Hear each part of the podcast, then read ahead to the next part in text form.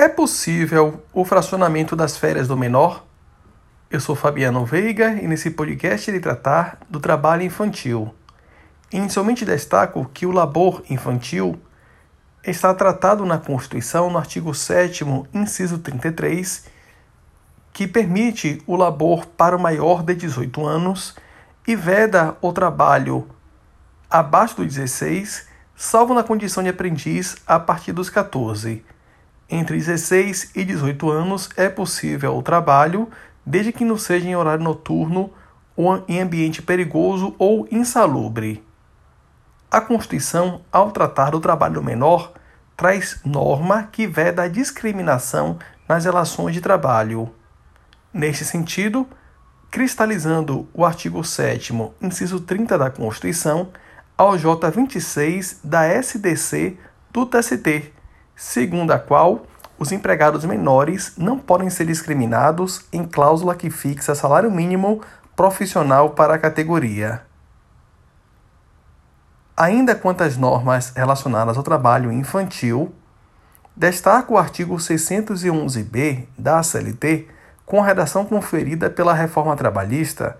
que considera objeto ilícito a supressão ou redução da proibição de trabalho noturno perigoso ou insalubre a menores de 18 anos e de qualquer trabalho a menores de 16 anos, salvo na condição de aprendiz a partir dos 14. Constitui igualmente objeto ilícito a supressão ou redução de medidas de proteção legal de crianças e adolescentes. Quanto às atividades que podem ser desempenhadas pelo menor, muito importante o que se encontra no artigo 405, parágrafo 3 da CLT, segundo o qual considera-se prejudicial à moralidade do menor o trabalho prestado, de qualquer modo, em teatro de revista, cinemas, boates, cassinos, cabarés, denses e estabelecimentos análogos, empresas circenses em funções de acrobata, saltimbanco, ginasta e outras semelhantes,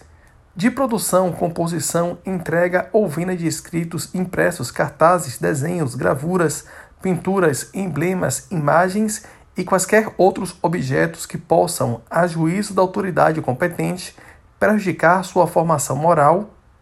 consistente na venda a varejo de bebidas alcoólicas. É muito importante perceber que o trabalho infantil não se confunde com a atividade do artista mirim. Até mesmo porque, em muitas situações, o artista mirim tem idade bem inferior à idade fixada pela Constituição para ser admitido em um contrato de emprego. Os artistas mirins que exercem atividades relacionadas a propagandas, novelas, filmes, eles exercem atividade em típica manifestação da liberdade de expressão e da, da liberdade artística. Nesse sentido, não há que se confundir atividade com o trabalho. Acerca desse tema, importante destacar que o STF, em sede de ação direta de inconstitucionalidade, compreendeu que a competência para a autorização das atividades exercidas pelos artistas mirins, entre outras hipóteses, é da justiça comum, do juízo da infância e da juventude. Muito importante destacar uma novidade que constou na CLT a partir da reforma trabalhista com a revogação do artigo 134, parágrafo 2 da CLT. O dispositivo previa que aos menores de 18 anos e aos maiores de 50, as férias seriam concedidas sempre de uma só vez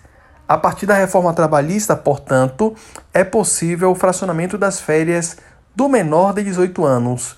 haja vista que não há mais tal restrição.